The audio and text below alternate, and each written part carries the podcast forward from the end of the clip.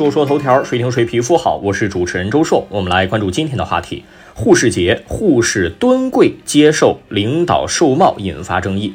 有网友说，日前广州某口腔医院在护士节当天对新入职护士进行授帽仪式，并晒出仪式照片。照片显示，有多位女护士跪地背对台下接受医院领导授帽。后来经证实是蹲跪在地上，并不是完全跪在地上。护士节给护士群体一些仪式感的东西，会增强职业认同感，增强对职业的理解，对未来的期待。每一个职业都有值得骄傲的地方，尤其是医护人员，承担着救死扶伤的重任，受到社会各界尊重，甚至有时候不必关注收入多寡，单就职业的荣誉感就能够让人为之奋斗终生。因此，在护士节的特殊节点，给护士授帽这种仪式的积极效果是显著的。然而，谁来授帽、怎么授帽，应该更加讲究一点。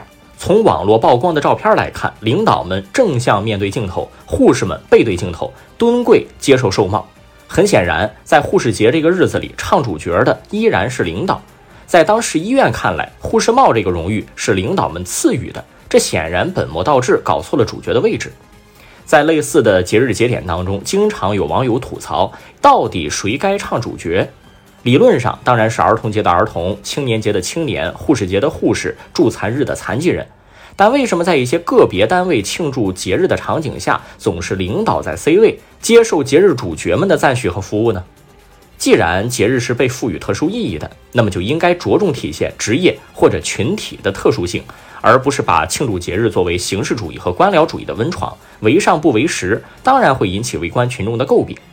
在护士节这一天，应该让护士们直起身子，要不然这个帽子可戴不起。说说头条，谁听谁皮肤好，我是主持人周硕，下期节目咱们接着说。